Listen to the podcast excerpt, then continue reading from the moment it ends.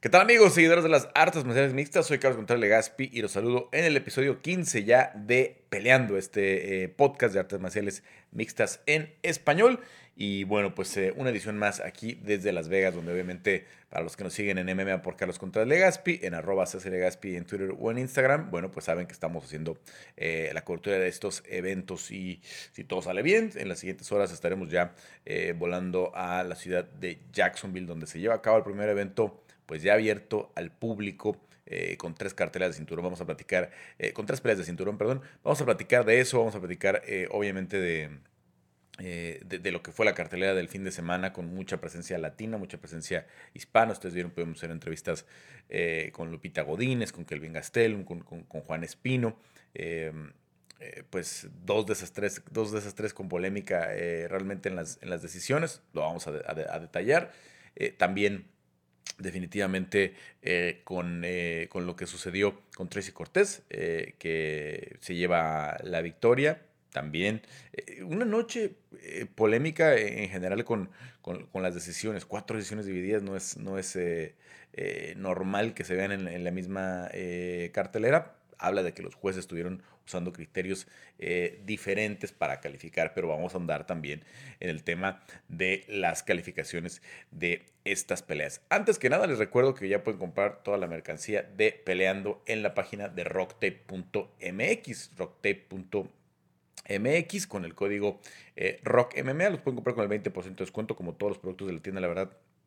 Vale eh, muchísimo la pena, sobre todo si si son usuarios de, la cinta kinesiológica eh, en el mercado, que ustedes pues obviamente eh, ya la ubican si han, si han ido al gimnasio en los últimos 10 años, seguramente han visto a alguien eh, que está usando cinta kinesiológica, ya sea de forma preventiva o para tratar alguna lesión. En fin, vamos a hablar poquito o casi nada. yo acá estoy en, Estados Unidos en estas semanas, solamente va a ser estas cuatro semanitas, y no, me, no puedo ver eh, Bellator ni Combate Américas. Combate Américas acá en donde en el hotel de, de, este, de cuarentena donde pasamos las noches de los viernes para poder entrar al UFC Apex eh, los sábados no tienen el canal y no se puede ver de forma legal y ya saben que a mí no me gusta estar este, acudiendo a las, eh, a las formas em, ilegales, ¿no? Este, sí pude ver resúmenes de, de, la pelea de Eduardo Puga Alvarado que se lleva la victoria y en el empate em, de, de Pablo el Gallo Negro eh, Sabor y contra Salvador Becerra. Este, qué, qué, qué, racha tan extraña trae ahí eh, Sabor y con peleas que le han movido. Eh, lo que le pasó en Lux con esta pelea con Aníbal Pereira donde tuvo el corte. Y ahora esta, donde entiendo, iba, ganando, iba perdiendo los dos primeros rounds, luego con el knockdown y lo, y lo, lo dominante que fue en el tercero, se da para el empate, pero no puedo hablar mucho, eh, muy a fondo. Ya saben que vamos a estar eh, trabajando este, eh, entrevistas con los periodistas mexicanos este, que, se pueda, que nos, que nos dé la agenda para las peleas de combate global, que es muy importante que esté de vuelta. Es muy importante que esté de vuelta em, porque primero creo que le están dando un buen espacio en la, en la televisión allá en, en, en México, ¿no? por, por, lo que veo toda la difusión que le está dando tu DN y, que se difunda el deporte es muy importante, que se conozca, que se vea eh, en más pantallas es, importante. Y luego porque le dan trabajo a muchos peleadores mexicanos, ¿no? Sí ha habido cierta polémica, les costó mucho trabajo el regreso, algunos peleadores que salieron mal, que salieron este, pues molestos porque eh, estaban muy amarrados, ¿no? Eh, también con justa razón, porque la finalidad de combate era generar sus estrellas, no, no estar nada más siendo una, una desarrolladora de talento que, que, pues por ahí se le fueran a, ligas más, más grandes, ¿no? Entonces, eh, un tema polémico, pero como siempre les digo, pues es, es, es, importante y ya parece que va agarrando este ritmo y que ya se va este, calentando la, la, la, temporada toda esta 2021, que se supone debe tener 30 eventos, entonces no va a parar, no va a parar de aquí hasta el, hasta el final del año esta eh, maquinita y mientras eh, pues tengan esta facilidad de hacerlo en el estudio eh, de Univision, pinta para que van a poder seguir sacando los eventos allá en Miami. Vamos a ver cuántas semanas, cuántos meses se mantiene esa situación o si ya es un movimiento semipermanente, ¿no? digamos, antes de, pensar en, regresar a las, a las arenas como ellos estaban pues haciendo antes de que, de que llegara este 2000. 20 que fue tan complicado para todos. En fin, vámonos con lo sucedido en UFC Vegas 24, Kelvin Gastelum en contra de Rob Whittaker. Em, rápidamente, para mí es una pelea, a ver, ojo que por ahí muchos se confundieron en Twitter con lo que estaba escribiendo. para mí es una pelea cerrada, es una buena pelea, por, eso, por algo es la pelea de la noche, por algo es el bono de pelea de la noche. No le dan nunca el bono de pelea de la noche a una pelea que no es pareja. Digo, una pelea la veo cerrada, pero que gana los cinco rounds Rob Whittaker. ¿no? Yo por ahí en una primera apreciación le daba el, tercero a, Kelvin, pero nada más allá de eso, nada más allá de eso. No, no, en ningún momento eh, pensé que Kelvin iba ganando la pelea, en ningún momento eh, tuvo una oportunidad eh, seria de finalizar. El que estuvo cerca de hacerlo fue Rob Whittaker en el primero y creo que además conecta pues, uno de los, de los golpes de mayor poder en, el, en, todo el, la pelea. que Hay uno para el final del cuarto que, que, conecta muy bien a, a Kelvin. Eh, pero no dejó de pelear en, en todo, el, el, toda todo el combate. Los cinco rounds eh, Kelvin estuvo contestando. En, el primero, que es el que se lleva el mejor daño, es, e, es impresionante la verdad cómo lo sacude y pasa un par de segundos y ya está otra vez empujando pega fuerte con la derecha, por eso eh, Rob sale con el lado izquierdo muy lastimado. Creo que esas lesiones son desde el primer round, que, pega con dos derechas. no pudo nunca, obviamente la guardia izquierda de Kelvin, eh, esa mano izquierda que es peligrosísima, que puede derribar a cualquiera, hasta gigante como Chris Weidman de, la división, literal, por el tamaño, las proporciones de, de, de Chris a comparación de las de, las de Kelvin, ¿no? Tal vez es más alto de Sania, pero la espalda, todo la complexión de Chris Weidman. Eh, a Yacaré, a, a, Víctor, a, a, Bisping, ¿no? A, muchos, ¿no? Que, que, han sentido esa mano izquierda, a Tim Kennedy, y, y, que de verdad pues, puede destruir con un, con un solo golpe, ¿no? Puede, puede mandarte a la lona y, y ya luego lo que pueda venir con un gran pound o con una eh, sumisión, etcétera, o, el propio knockout, ¿no? Entonces, eh, sabía, sabía Rob Whittaker que era el mayor peligro, nunca estuvo en rango para que Kelvin lo conectara con esa izquierda, siempre se quedaba corto, manejó muy bien su distancia, eh, fue, fue tal vez, em, yo siento que muy repetitivo en sus, combinaciones Rob, en sus contragolpes, pero muy efectivo, muy rápido. Em, tiró mucho ese 1-2 patada arriba conecta al principio.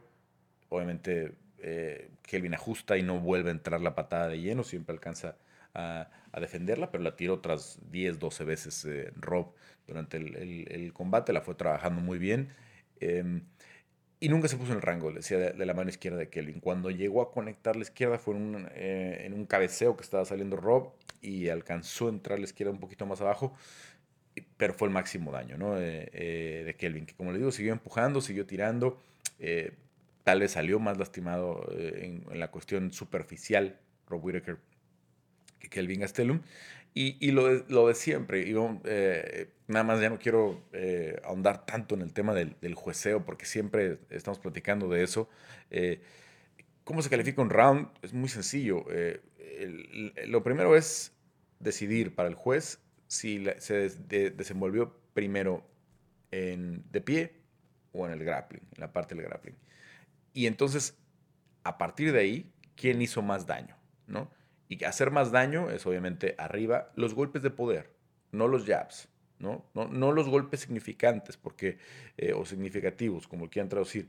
Eh, estos significant strikes que salen en la estadística simplemente son golpes en rango, pero no significa que son golpes que hicieron daño, no significa que son golpes que, que lastimaron. Un golpe de poder es el golpe que sacude al rival, ¿sí? O sea, si, por ejemplo, eh, un ejemplo muy, muy claro es la pelea de, Canelo con Golovkin, ¿no? Golovkin mete muchísimos jabs, pam, pam, pam, pero jabs que no sacuden al rival, que no lo sacan de su posición, lo recibe y no lo mueve, ¿no? El, el, el juez lo que tiene que valorar en ese, en ese caso es que el golpe esté sacudiendo al rival, que lo saque de balance, que lo mueva de su posición. ¿No? Eh, entonces, esos son los golpes de poder. Entonces, generalmente los golpes de poder inician con el 2, ¿no? El, recto, ¿no? El 1 es el jab, el 2 el recto, el 3, el 4. Yo siempre digo que el uppercut es el golpe de, mayor poder, por eso digo el, aquel de, de roba al final del, cuarto es el, golpe más efectivo que, entra en toda la pelea porque ustedes vean todos los cambios físicos que, que, que, genera un uppercut bien conectado, ¿no? Cómo se afloja esta parte del cuello, cómo bajan, ¿no? Y, y, se presta mucho a, a noquear, ¿no? El, el, uppercut va directo al botón, ¿no? Va directo al, botón de abajo y otro botón por aquí que le llaman en la 100, que también puedes conectar al, al rival, pero cuando entra directo el uppercut limpiecito, eh, puede noquear a cualquiera. Entonces, eh, así se califica más o menos a partir de ahí, ¿no? Este, eh, ¿Quién hace más daño en cada round? En, desde mi primera consideración, terminando el, cada round, eh, en cuatro de los cinco rounds hace más daño Robert. Eh, revisando ya el quinto desde la pantalla de televisión, creo que también el, perdón, el tercero también es de Robert, pero también es algo que les he comentado últimamente una de las soluciones, eh, porque escucho muchas, muchas formas de destruir y, escucho, leo muchos expertos en las, en las, eh, en las redes sociales, ¿no? Que nada más proponen puras cosas absurdas, este, para, para, eh, sí, que se califique la pelea como un todo. Eso no se puede, eso no se puede. Y ya le hay algo que entender primero. La finalidad de, de las peleas, la finalidad de una pelea de artes marciales mixtas es terminar la pelea. Terminar. Lo mismo en el boxeo es terminar la pelea. En el, profesionalismo es salir a terminar la pelea. No salir a agradar a los jueces, no salir a convencer a los jueces. Los jueces están ahí para, si llegamos al segundo escenario, que es que la, pelea no se finalice, tener una calificación. Hay deportes, hay deportes donde tienes que dedicarte a agradar a los jueces. Los clavados, eh, la gimnasia. Eh, hay esos deportes eh, que son de apreciación. Esos son deportes de apreciación. No sé, hasta el motocross freestyle y algunos deportes como el skate. Pues sí, hay un juez, ¿no? O sea, los deportes de acción. Hay un juez que es el que dice, tienes un 10, tienes un 9, ¿no? Tienes un 5.8, lo que sea, ¿no? Dependiendo cómo califiquen. Este, hacemos estos deportes olímpicos estos deportes, este, eh, incluso de, de, de acción, ¿no? Esos deportes son de apreciación. Esos deportes sí depende 100% de lo que piensa el juez. Entonces tienes que saber qué es lo que está buscando el juez, qué técnica está buscando el juez, qué grado de, de, dificultad es el que, el que tienes que aplicar para poder superar, porque en las clavadas no hay un clavado que digas, ya tiré este clavado y se acabó la pelea, ¿no? Como si en los deportes de, compacto, incluso de, contacto, incluso en, las disciplinas olímpicas, ¿no? Eh, el judo, en la lucha, la, la, pelea se puede terminar rápido, ¿no? Con, con, un solo movimiento. En el boxeo también, eh, en el taekwondo también, ¿no? O ya sabes que las patas a la cabeza dan más puntos, etcétera, etcétera. Eh, que los que dicen que estos deportes son de precisión están errados. No es cierto, no, no es cierto. La finalidad de las artes marciales mixtas es salir a terminar al rival, es salir a que no, no complete la pelea. ¿no? Entonces, cuando no se logra, es cuando viene la polémica. Y por eso eh, eh, le estoy dando tantos detalles, porque fue una, fue una tarde una tarde-noche en la que tuvimos mucha polémica, porque son, cuando hay cuatro decisiones divididas consecutivas, algo raro está sucediendo. Entonces, la, la propuesta que yo hago siempre, o cuando me preguntan cómo podemos mejorar, es los jueces tienen que ver la pelea desde el mismo ángulo, desde el mismo punto de vista. Porque algo que me he percatado yo, eh, que, me toca estar casi siempre en el Octagon Side, eh, ya sea en UFC o en otras promociones mexicanas que he ido como Lux, eh, me ha tocado en Combate Américas, este, es que hay lugares donde naturalmente ¿no? no alcanzas a ver, porque van girando los, los, peleadores, ¿no? Entonces, a veces un muy, buen golpe de poder que la propia espalda del, del, del, del, peleador va a tapar al juez, porque el juez está justo atrás de él, ¿no? Entonces el juez tiene que estar adivinando, el juez en algunos casos, algunas promociones tienen un monitor, una pantallita, pero hay que recordar que en vivo no hay repeticiones. En, una transmisión de, una pelea de MMA, en una pelea de box, no hay repeticiones hasta que termine el round. Para cuando termine el round, el juez tiene que haber entregado su tarjeta. El juez no puede, aunque tenga un monitor, esperar a ver la repetición y si es que se la pasan, ¿no? ¿Qué, qué golpes escogieron? El juez tiene que tomar en crudo lo que vio con sus propios ojos y llenar su tarjetita. ¿no? Eh, el juez no, no, califica la pelea hasta el final. El juez terminando cada round entrega ya sea una tarjeta digital, ¿no? Hay, hay algunas comisiones que ya lo hacen con, con, con, tabletas, con tablets, o una, una papeleta. Entonces pasa la papeleta, ¿no? Alguien de la comisión recoge la papeleta y hay alguien en la mesa de la comisión que hace el cómputo, que dice, ah, ok, 19, 19, 19, o 19, 9, 10, 9, 10, ¿no? Que fue lo que terminó sucediendo en varias de estas peleas. Creo que no hay polémica en la de, en la de, en contra de Whitaker, la gana claramente Rob. Paso, paso siguiente, ver si está listo para enfrentar a Israel Adesanya, eh, porque eh, Isis fue muy superior que él. Entonces, se vio muy bien, se vio espectacular, se vio fino en todos los aspectos. Eh, siempre que se sintió lastimado, hizo los derribos con una facilidad tremenda, ¿no? Eh, rarísimo que un buen luchador como Kelvin lo derribaran así. Que no es tan buena la defensa de derribo en general. Entró a la pelea con un sesenta y tantos por ciento. Debe haber, estado, debe haber bajado un poco su porcentaje, a lo mejor a un 58, 59 por ciento. Eh, pero es muy bueno para los derribos, Kelvin. Entonces, sabe muy bien de, lucha y lo, sorprendieron con unos body locks ahí arriba que cada que lo hacía este eh, Rob lo agarraba desde la posición eh, alta y vámonos, ¿no? En el centro la luna además eran casi todos los derribos eh, que le hizo Rob a, Kelvin Gastelum y al final de cuentas eso terminó inclinando también la pelea porque cuando empezaba a contestar Kelvin casi siempre lo cortaban con, con una con una con un derribo. El quinto creo que fue un muy buen ejemplo. El quinto eh, estaba agotado, Rob. Eh, Kelvin traía mucho más empuje, estaba empezando a conectar bien, pero le hace el derribo y Kelvin no puede salir de la posición. Y Kelvin es, y, Rob es el que se lleva mayor, eh, o, es el que inflige un mayor castigo. Entonces, no hay duda, creo, por, la, por el currículum, por esta exhibición, a comparación, por ejemplo, de Vettori la semana pasada con Kevin Holland, em, creo que tiene que ser eh, Rob Whittaker. Vamos a ver cómo se mueven las cosas, ¿no? Vamos a ver cuándo está listo Easy, cuándo quiere pelear, si en septiembre, octubre ya hay la posibilidad de pelear en Australia o en Nueva Zelanda con público. Son dos países que han controlado muy bien la pandemia, que, que, no han tenido eh, ciertamente eh, índices altos de fallecimientos, que al principio sí padecieron como todos, pero que ya luego conforme pasaron los meses, pues se diferenciaron mucho de, los países donde desafortunadamente sí la pandemia ha pegado de forma salvaje, como es eh, Estados Unidos, México, Brasil y muchos países de Europa, ¿no? Eh, entonces, em, es una eh, situación viable, pero hay que tener paciencia, ¿no? Ahorita UFC ya tiene acomodado hasta el mes de agosto, más o menos, su, su, calendario. ya para septiembre anunciaron a Jan Blakovic su defensa con, con Glover Teixeira. Entonces, octubre podría ser, octubre podría ser. Vamos a ver si está. Definitivamente Australia se volvería loca con esa pelea otra vez. Eh, y sobre todo con el regreso, ¿no? Porque van, pues, obviamente, más de un año eh, sin, visitar eh, Oceanía, que, pues, de momento tiene una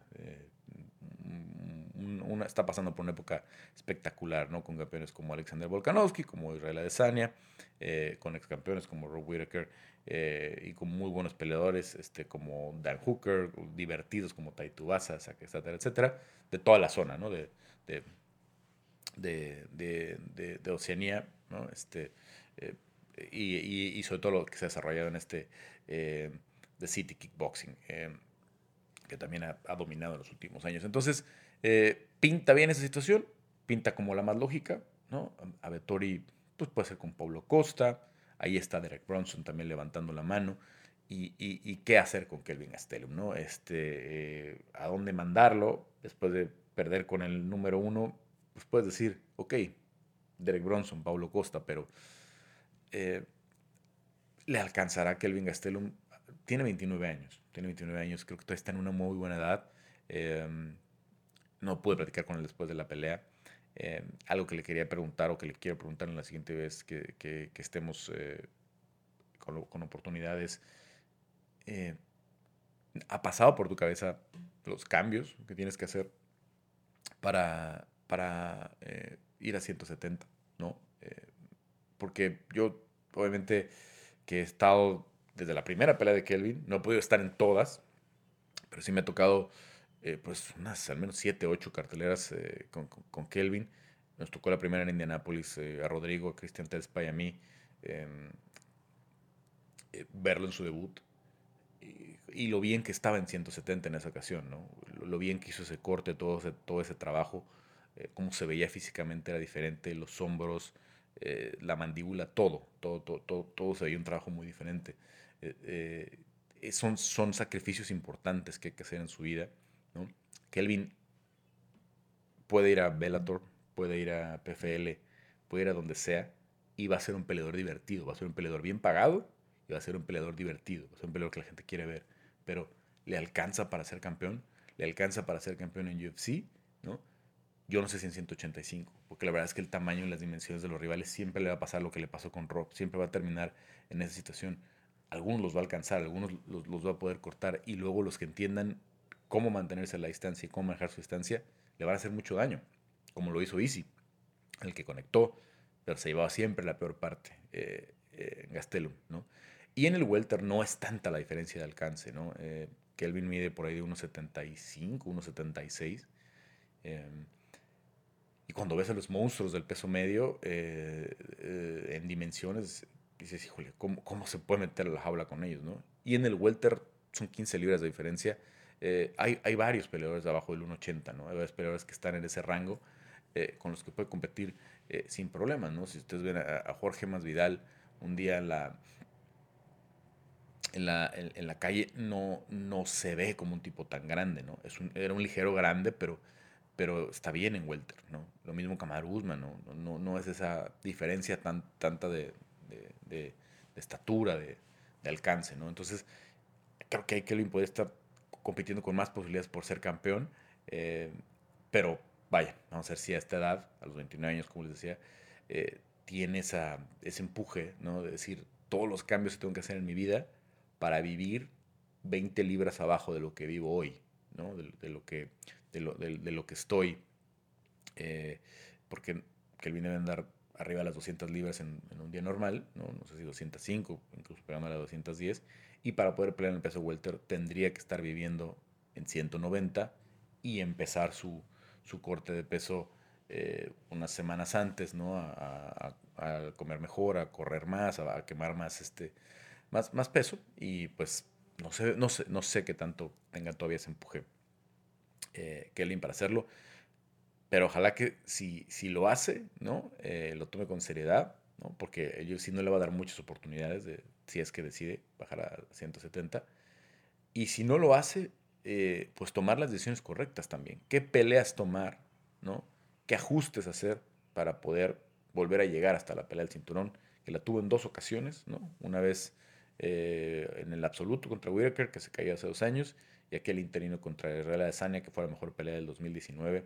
Eh, y que no dudo que pueda seguir dando mejores peleas de la noche, peleas del año, peleas de lo que sea. No, no lo dudo para nada. Kelvin es un es, es, es, un guerrero, de verdad. Tiene una gran resistencia, tiene una manita bien pesada, pero a final de cuentas eh, se, se, ve que está como topando con una pared el día de, el día de hoy por, los resultados que hemos visto al menos. Eh, todo se puede corregir, todo se puede corregir, pero requiere de mucho trabajo, de mucho trabajo y de mucho esfuerzo, eh, ya sea en algo físico o en algo técnico, ¿no? Como, como es el, trabajo del, del entrenamiento del MMA. Pero bueno, eh, está ahí el tema de la estelar. Eh, vámonos con las peleas este, que nos atañen mucho, ¿no? Este, eh, muy buena la racha de Tracy Cortés, este, muy buena su lucha. Estaba ahí en la esquina, obviamente, con ella Ángel Cejudo, el hermano de Henry Cejudo. es una, una peleadora que está bajando 135-125, aunque ella ya había estado en 125. Eh, la veo muy natural en 125. Normalmente las, las, las, 135 son más grandes, creo que ahí se tiene que quedar. Y, y ahí es donde tiene posibilidades de, de, avanzar más rápido en la, en la división. Eh, vence una Justin Kish que también venía de perder con, con Sabina Mazo. No me gustaron las calificaciones. Ese 30-27 en favor de, de, Tracy se me hizo muy exagerado. Eh, mucho castigo sobre Justin Kish. Pero vuelvo a lo mismo. ¿Qué ángulos vio el, el, el juez? ¿Qué consideró el juez para calificar los tres rounds? Los tres rounds en el piso fue mejor Tracy Cortés, definitivamente. Pero al menos en el segundo, creo que fue muy claro el daño que hizo eh, Justin Kish. Sobre todo que cada que entraba eh, Tracy la hacía pagar, ¿no? Estuvo, estuvo, conectándola ahí fuerte. Eh, Justin le conectó varios de poder. Yo al menos el segundo se lo había dado. Uno y tres a Tracy. El tres bastante cerrado. El tres me generaba bastantes dudas. Incluso pensé que Justin Kish podía ganar la pelea, aunque yo en mi tarjeta tenía a Tracy em, ganando. En fin, felicidades para la México-estadounidense. Eh, ella nació acá en Estados Unidos, pero es, eh, es de Irapuato toda su familia. De hecho, eh, platicamos con ella. Eh, en la entrevista está ahí en MMA por Carlos Contreras Legaspi y en, eh, y en el canal de YouTube también de Papá Legaspi. emocional, como siempre, cuando habla de su hermano, de su mamá que fallecieron de cáncer. Este, creo que es, es, difícil no querer el personaje de, de, Tracy Cortés con todas estas cosas, ¿no? Y además sale con Selena, que es una eh, gran representante de la cultura eh, estadounidense eh, hace, hace, el esfuerzo por hablar eh, español. Me, me, cuenta que como que en su vida diaria no tiene mucha, mucha convivencia, ¿no? Pero que le hizo muy bien ir a, a, Irapuato, estar hablando con la familia casi siempre en, en, en, español, ¿no?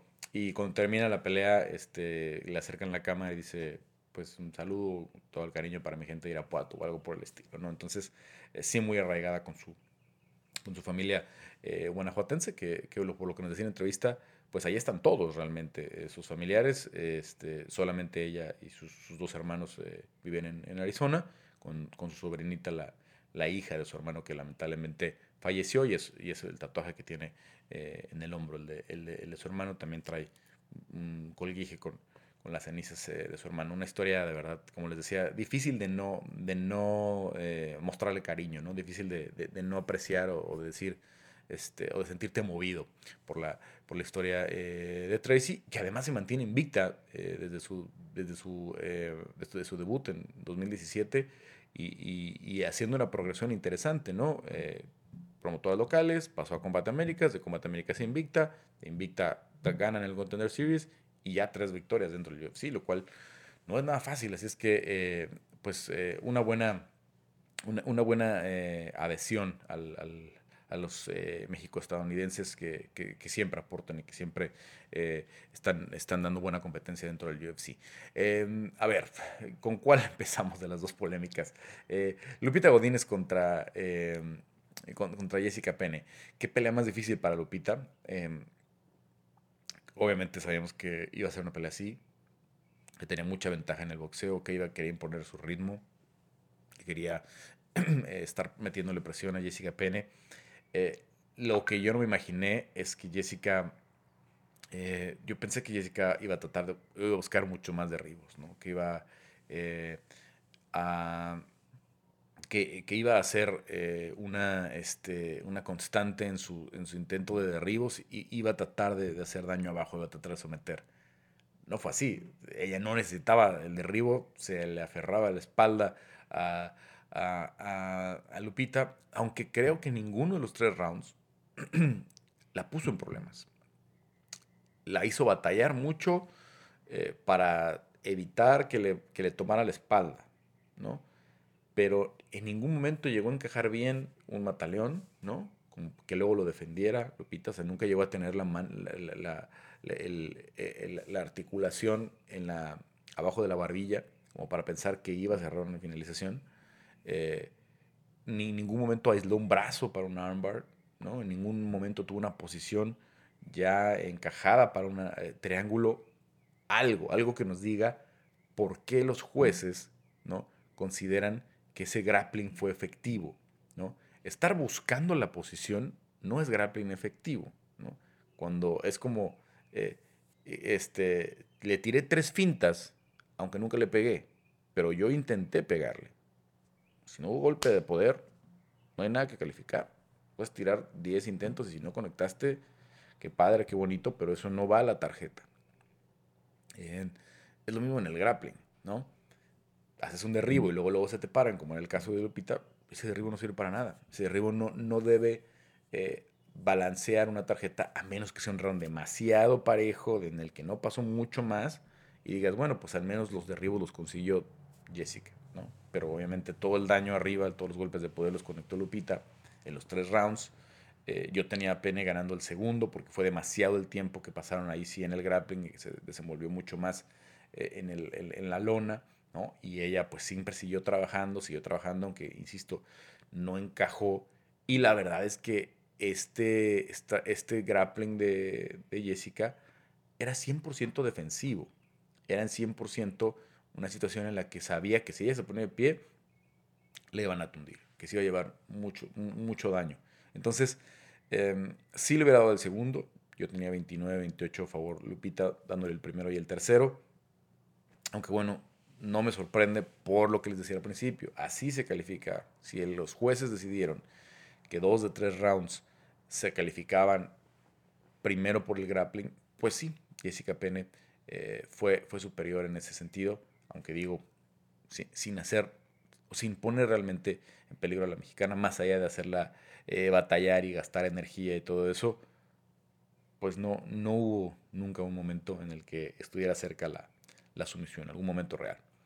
Eh, una pena y por eso es tan importante aquello que platicábamos de Montserrat Conejo, porque Montserrat eh, se lleva una victoria sufrida, una victoria en la que se tiene que aferrar ella a, sus mejores elementos, porque llegar al UFC como peleador nacido en México y ganar se ha vuelto complicadísimo. Se ha vuelto complicadísimo porque a todos les han puesto condiciones muy complicadas, ¿no? Lo vimos desde, em, desde 2016, cuando debutaron Alexa Grasso y Martín Bravo. No ha habido debuts con victoria más que el de Montserrat. ¿no?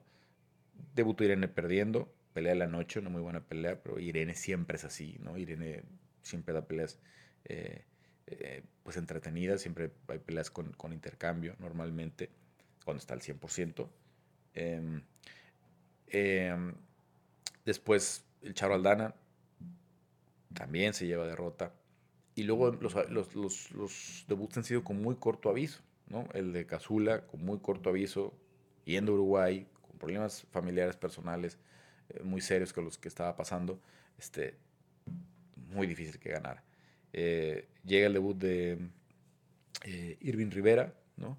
Con 48 horas de anticipación, y así de ir cortando en la carretera para llegar precisamente a una de las carteleras de Jacksonville el año pasado, ¿no? sabemos ya, después la situación desafortunada por lo que pasó Irving, que, que tuvo la suerte de poder eh, luego pelear en su división, porque lo hicieron pelear en 145 contra un gigante como Giga Chikatse, después de poder pelear en su división, eh, llevarse la victoria y, bueno, por la situación eh, desafortunada por la que está pasando él y, que él está sufriendo su familia. Em, luego, el debut de Víctor Rodríguez, de él, pues él sabemos poco, ¿no? porque él, él, vive en Alaska y todas sus peleas han sido en promociones locales en Alaska prácticamente antes de llegar al UFC. Pero también pierde eh, con Adrián Yáñez, que es un talentazo de, la, de, las, de las 135 libras, la verdad, es la fluidez de su striking, creo que va a ser una estrella rápido de la, de la división, Adrián Yáñez. Em, el debut de Rafa García, con 6 días de anticipación, el debut de Montserrat Conejo, con 9 días de anticipación, y el debut de Lupita Godínez, con 11 días de anticipación. Entonces, todos han sido así, todos han sido así muy complicados normalmente con rivales de mayor experiencia, eh, de, una cantidad de peleas ya eh, relevante. Nasrat Hasparat, el rival de Rafa García, con siete peleas. Eh, Lupita ahora con, con, una rival que incluso ya peleó por el título, como Jessica Pene, que sí, ya cuatro años sin pelear, pero que ya llegó hasta pelear por el cinturón de la división. y, solamente le tocó una debutante a, a, Montserrat, ¿no? Igual que ella, ¿no? Alguien que venía del Contender Series este, con un nivel de experiencia eh, similar, al menos en, las, ligas importantes. Entonces, no han tenido esa oportunidad que tuvo eh, Montserrat el resto. Vamos a ver cómo, cómo, cómo vienen los debuts eh, que, se aproximan, ¿no? porque sabemos de, varios, ¿no? tanto peleadores que radican en México, este, como los casos de Marcelo Rojo, o el, probable caso de, de Diego López, campeón de las 145 libras de Lux, Em, o otros este, mexicanos, ¿no? como eh, eh, el propio Sergio Draco Cosillo, eh, que, se ha intentado mucho, que se ha hablado mucho de, que pronto puede llegar, un Danisel Huber, ¿no? que ya lo invitaron a Contender Series, un Lacey Boy Rodríguez, que también ya estuvo en, en Contender Series, Tailón Quiñones, por ejemplo, que, que, acaba de ganar en el último evento de, de UWC, etc. Hay hay una, serie de, peleadores que están ahí cerquita, otros que todavía sé que renovaron con combate, que van a tardar un poco en, en, poder dar el salto al UFC, pero que sin duda tienen esa, eh, esa posibilidad de, de llegar eh, eventualmente, ¿no? Em, bueno, em, vamos a la de la mayor polémica, la, la, mayor polémica porque hay muchas cosas que considerar en esta, en esta pelea. Es eh, la de Juan Espino en contra de, de Alexander Romanov primera nota, primera nota, eh, y ayer estuve viendo varios videos de, reacciones de, españoles eh, que los entiendo muy bien, eh, porque es, muy difícil. España tiene hoy tres representantes muy buenos en el UFC, pero es muy difícil llegar desde allá. Es, es bastante complicado.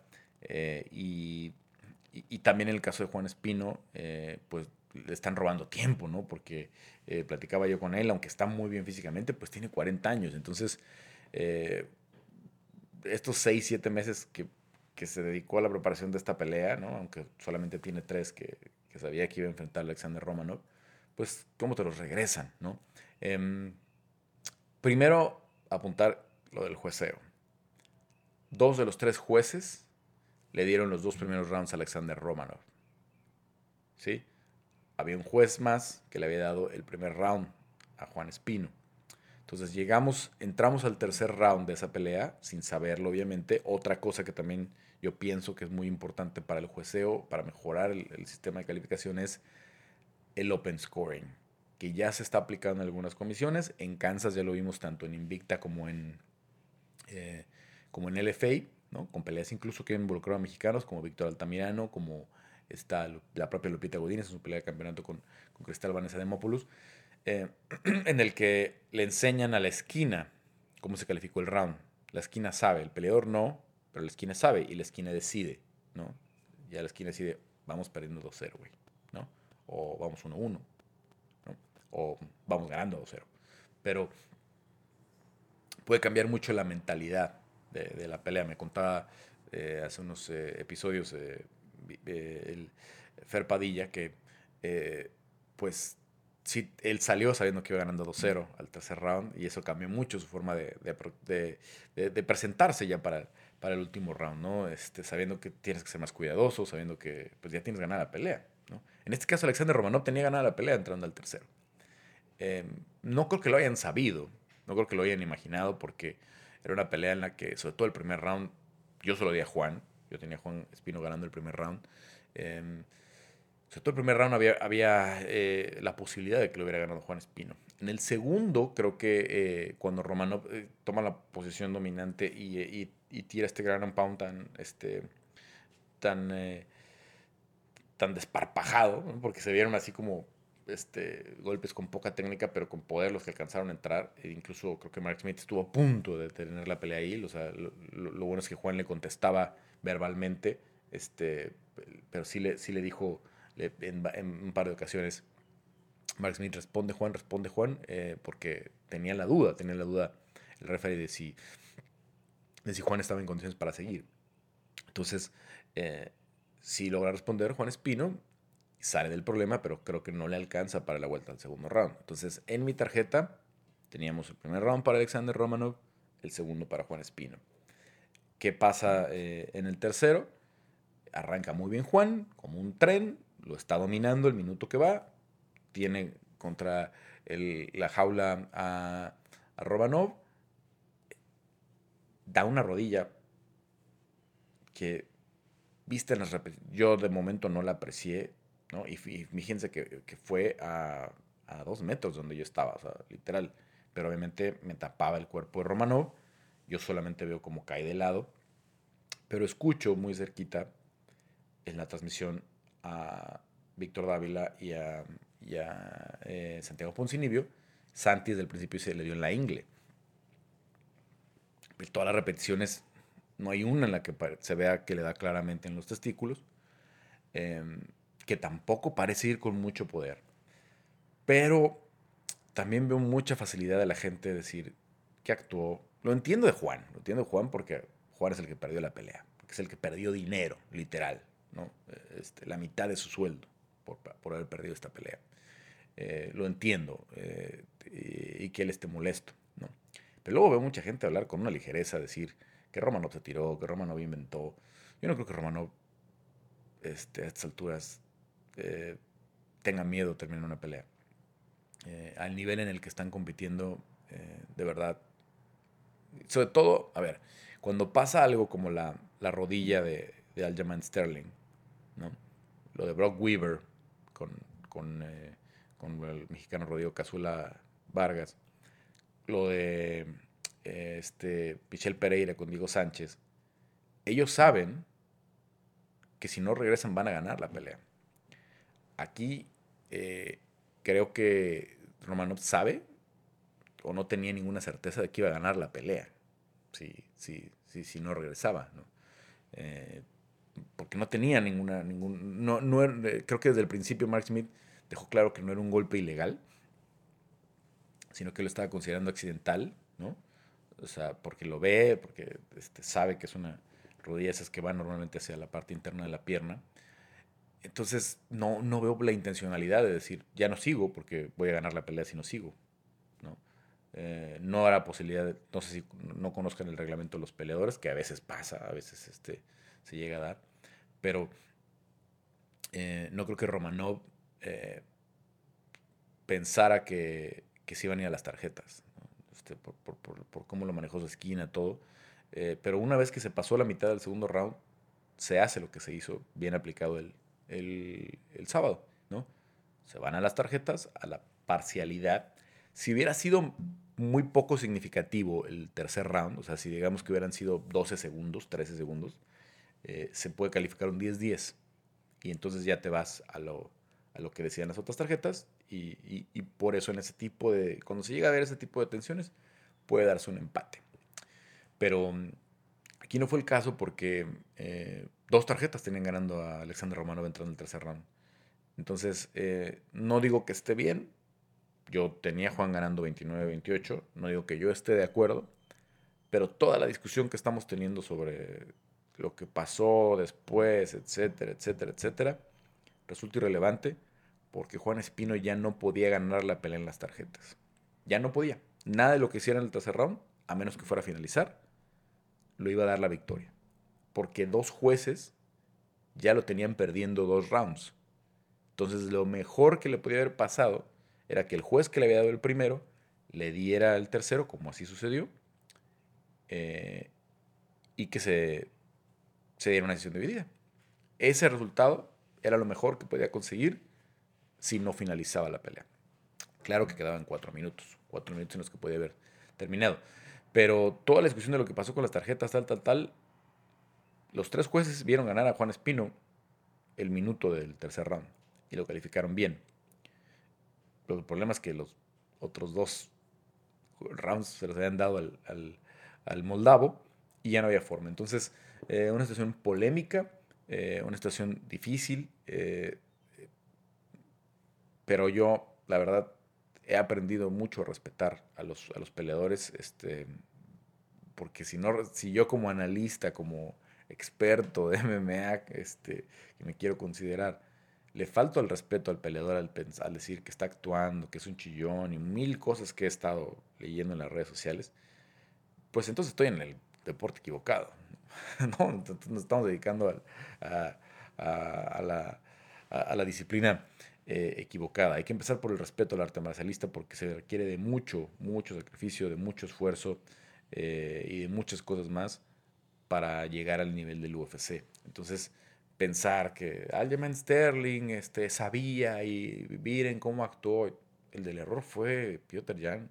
No le descarguen a Piotr Jan el error que cometió, clarísimo, franquísimo, eh, a todas luces en medio de la jaula, con un rodillazo en la cabeza a un oponente que está abajo. O sea, el error lo cometió el peleador. No se lo quitamos a Rodrigo Cazuela Vargas, por muy mexicano que sea, él sabe. Él sabe que se equivocó, que hizo un mal cálculo, que sintió que se iba a parar y no se paró y pum, entró la rodilla y ni modo, y ni modo. Y el error es del que metió el rodillazo en la cabeza, no del referee, no del que dijo ya no puedo seguir, ¿no? El error ahí está, ¿no?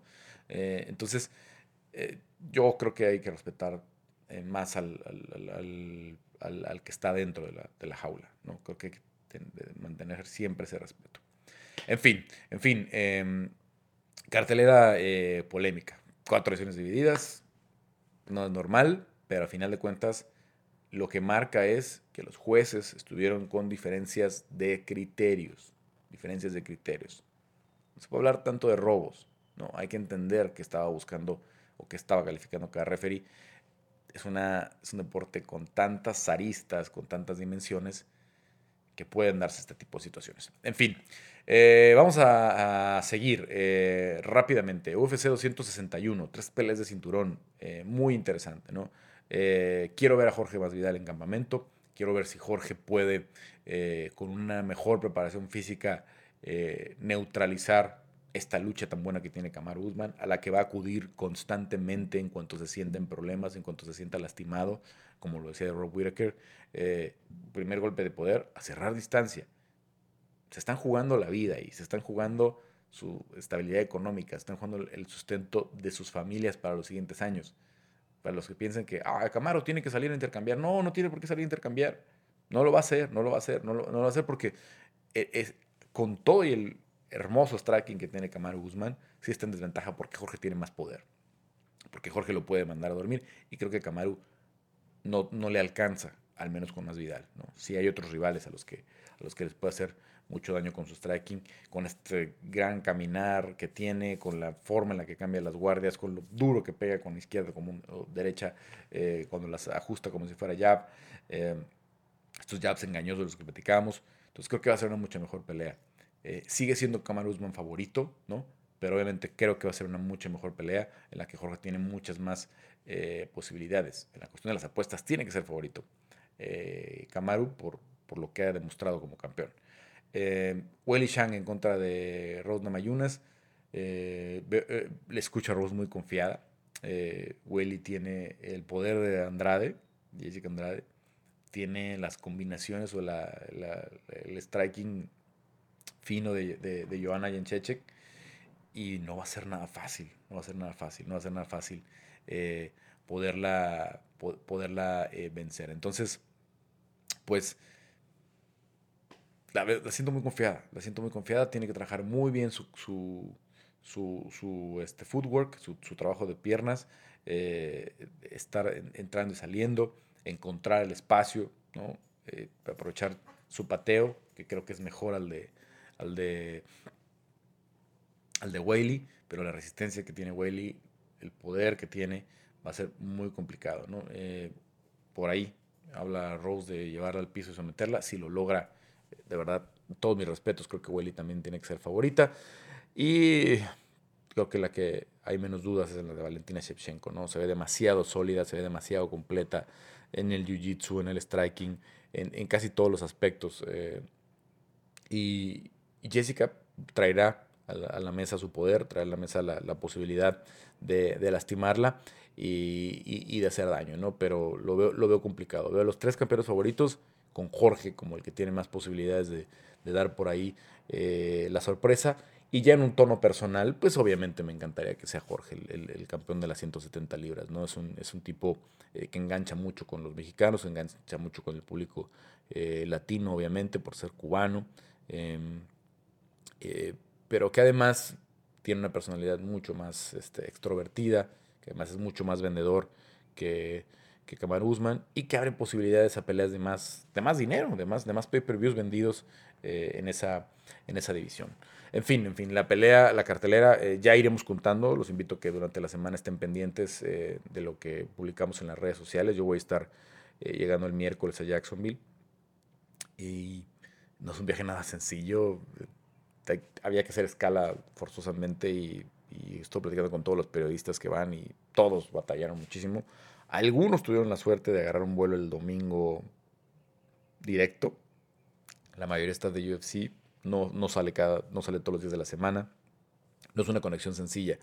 También había lo más fácil era llegar a Orlando, que Orlando está a una hora y cacho de, de Jacksonville. Te puedes ir en tren, etcétera, etcétera. Pero un desastre, un desastre para poder llegar para allá. Entonces les vamos a ir contando, eh, obviamente va a haber pues, cosas muy diferentes, Es el primer evento con público al 100%. Em,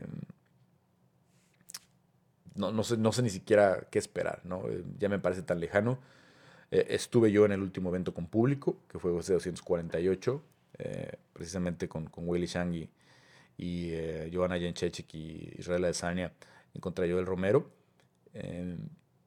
Y se, siente rarísimo pensar que otra vez va a estar la, arena llena, ¿no? Después de veintitantos eventos, ya casi que llego, casi 30 eh, sin público.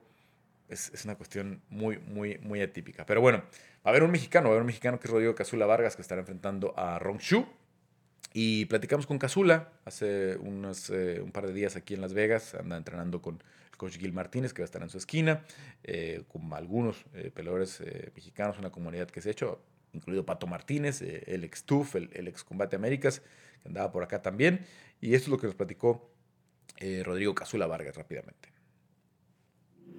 Hola amigos, estamos aquí en Las Vegas, en el gimnasio de Cobriña del coach eh, Gil Martínez, con Cazula Rodrigo Vargas, pues ya unos días antes de viajar a la Florida, Cazula pues pues la tercera pelea, momento muy importante. ¿Cómo ha sido tu preparación acá en Las Vegas? Bien, ya llevo algunos meses aquí. He estado, este, al principio fue un poco este, de inestabilidad, de saber para dónde me movía y todo ese tipo de cosas, cuestiones. Estuve entrenando en varios lugares, pero ya después me adapté, este, tanto aquí con en Cobriña, con el coach Héctor, eh, que es el de Jiu Jitsu, y el coach Gil, que es este de, de box. Y también este, añadimos al coach Jelly, que es canadiense, que tiene, es un coach, pues, pues, tiene conocimiento de todo, ¿no? Entonces es muy buen striker, manoplador y también tiene conocimiento de, lucha. Entonces empezamos a hacer este, pues como que un minicamp, ¿no? Realmente eh, otros peleadores este, de diversos lugares empezaron a, unir y pues hicimos un, un campamento este, pequeño, pero, pero bueno. El, coach Gil, eh, que me decía hace unos, eh, un ratito que platicaba con él que va a estar en tu esquina, eh, tiene bastante experiencia de, hace muchos años ya en el, en, el MMA. ¿Qué han estudiado de Rongshu? ¿Qué, qué, han visto? ¿Qué tipo de, de, rival esperan en el, en el, prospecto chino? ¿no? Que no sé qué tan fácil es este, estudiarlo, cuántas peleas han, puesto, han podido ver en video de él. Sí, bueno, afortunadamente yo tengo amigos en China. Este, porque las redes sociales no son iguales. Entonces pude conseguir, no muchas, pero sí pude conseguir alrededor de, eh, pues, no peleas completas, sino como, clips. como clips, sí, como rounds, ¿no? Este, conseguí como unas cuatro o cinco peleas. Este, entonces eh, pudimos ver casi siempre trabaja, ¿no? Es, normalmente los peleadores chinos se mueven mucho, no tienen ese, ese como ese stand de, estar brincoteando y estar moviéndose. Entonces, pues eh, realmente eh, cuidarme de, de, su derecha, de su patada derecha, de, su gancho izquierdo. Realmente es como lo que él más, son los golpes de poder que él tiene. Lógicamente tiene más cosas, ¿no? Pero son sus golpes este, más de poder. Y pues basarnos en la estrategia que tenemos y ir hacia el frente. Ya en la última pelea eh, un muy buen primer round, ¿no? Contra eh, Weaver, obviamente, viene la desafortunada acción en la que sales eh, descalificado. Eh, de tu parte, ¿qué tanto vamos a poder ver el potencial de Cazula? ¿Qué tantas ganas tienes de mostrar? Porque obviamente tú tienes muy buenas patadas altas, eh, vienes del capoeira que a veces es un striking muy diferente ¿no? Al, al, que vemos normalmente en el MMA. Eh, ¿Qué tanto eh, sientes que este rival te va a poder dar para, para desenvolverte en, esos, en esos aspectos? Yo creo que, que el trabajo del, en esta pelea va a ser parecido al del anterior, sin cometer la, la falta, en, en, cuestión de irlos desgastando, irlos este, son peleadores jóvenes, entonces tengo que irlos desgastando, tengo que irles este, provocando daño para poder este, llegar a, que ellos cometan algún error, ¿no? Y no sea yo. ¿Qué tanto es la presión otra vez de sentir eh, una cartera importante, con público, ¿no? que ya va a ser una dinámica, que a lo mejor no te tocó vivir la dinámica de la, de, la Fight Week aquí en el UFC Apex, pero, pero ya otra vez con la dinámica eh, de, que va a haber público y además pues de todas las precauciones que hay que tener todavía por el COVID. ¿no? Sí, claro, este, pues realmente yo quería pelear en, en un evento así de aquí de Vegas para ver cómo era, ¿no? para ver cómo se sentía, pero pues nos tocó un evento muy grande. Es uno, yo creo que va a ser un, evento histórico, porque pues es el primer evento con gente en todos los deportes, ¿no?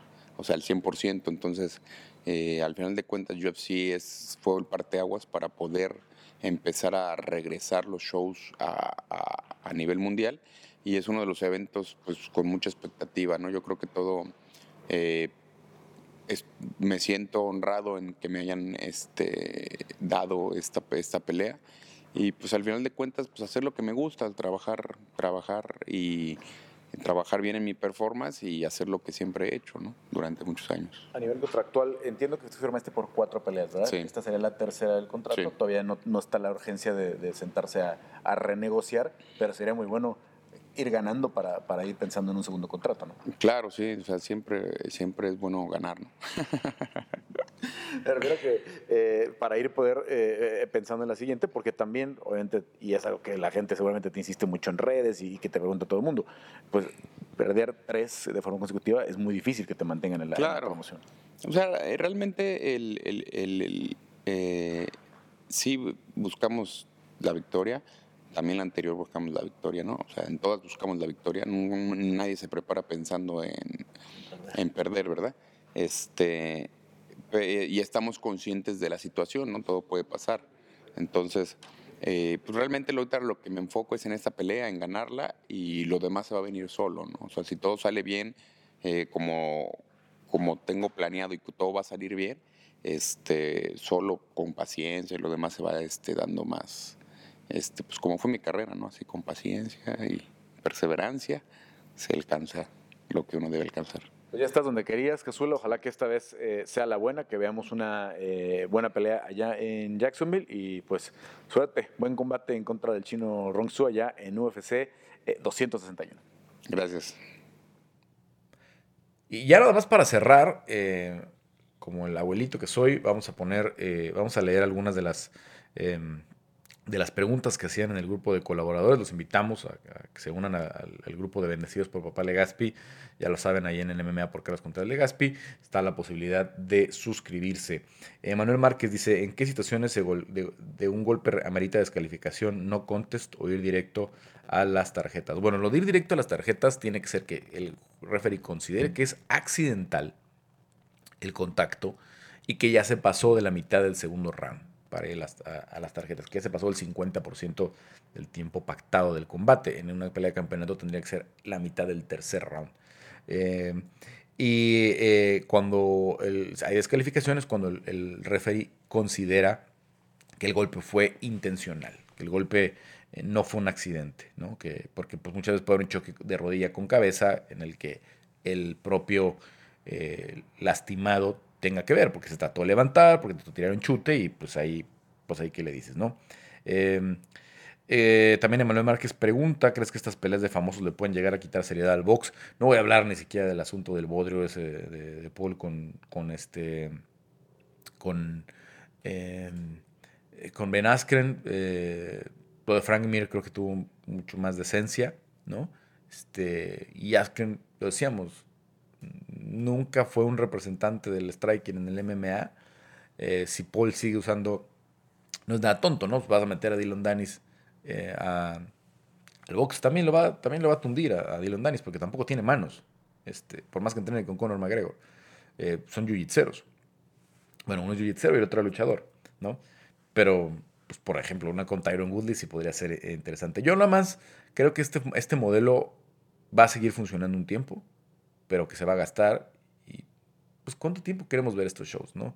De verdad, pagar, eh, en México, pues no sé, se vio gratis en ESPN, entre comillas, porque hay que tener un sistema de paga para, para tener ESPN, pero eh, acá cuesta 50 dólares. 50 dólares por ver a los Black Keys en un streaming, por ver este, a Justin Bieber en un streaming, por, por, estar escuchando a, a, a, Snoop Dogg cotorrear, creo que tiene su podcast Snoop Dogg o cualquier cosa que, que hace Snoop Dogg está chistosa, radio, tele, lo que sea. Entonces, yo creo que esto se va a gastar eh, eventualmente, pero pues mientras les esté dando para la maquinaria para generar dinero, que lo hagan, ¿no? Ahora, estos del modelo de thriller, si le encuentran ahí donde poner peleas competitivas como las de Teófimo, que, que ya está con ellos y así, pueden darle más vida y ojalá que migren a, funciones realmente relevantes, ¿no? Con cinturones de, por medio y así. Eh, Jorge Armando Persada preguntaba por 261, las tres peleas de campeonato, ya recién las comentábamos. Eh, Gutiérrez Alexander dice, ya no habrá Legaspi, dice. Eh, les tengo noticias pronto de ese asunto. Este, eh, no puedo revelar todavía mucho, pero había una posibilidad, o hay una posibilidad desde, el mes de enero de que tenga que dejar incluso este podcast, porque me están ofreciendo un, podcast en una empresa grande, establecida. Entonces me dijeron que, era mejor que dejara de hacer los podcasts. Entonces dije, bueno, peleando ya lo tengo echado a andar. Eh, si, no se, si no se concreta al final, pues necesitamos esta plataforma para, estar en contacto. Eh, y el otro, por eso lo dejé de hacer, entre, entre otras cosas, pero en cualquier momento lo sorprendo con un podcast nuevo. Eh, ¿Y qué opinas de la pelea de Poco que Bueno, pues, este, ¿cuál pelea, no? Fueron dos minutos. este, eh, creo que sí, nada más lo único que sí creo es que, el referee detuvo bien, detuvo bien porque sí, sí vi a, Ben Askren este, bastante lastimado, desconectado. Este, sobre todo creo que cuando le ve la mirada es cuando se convence porque ya lo iba a dejar regresar y dice, no, no, no, no este, este, está fuera. Y qué bueno porque le, iba a dar otros 30 segundos de a lo mucho, ¿no? Entonces, si, se veía ya tambaleándose. Está completamente abierto, lado, la, la guardia completamente abajo cuando entra la mano de, de Jake Paul, entonces eh, le iban a entrar otros dos o tres y iba a volver a la lona. No, no tenía mucho sentido. En fin, en fin, gracias por acompañarnos esta semana en Legaspi Dice. Este, nos escuchamos en el episodio 16, ya con un resumen de lo que suceda allá en Jacksonville con UFC 261. Todavía eh, no sabemos dónde vamos a grabar. En Jacksonville, en Las Vegas, a dónde nos toca, pero este, seguramente estaremos platicando por acá.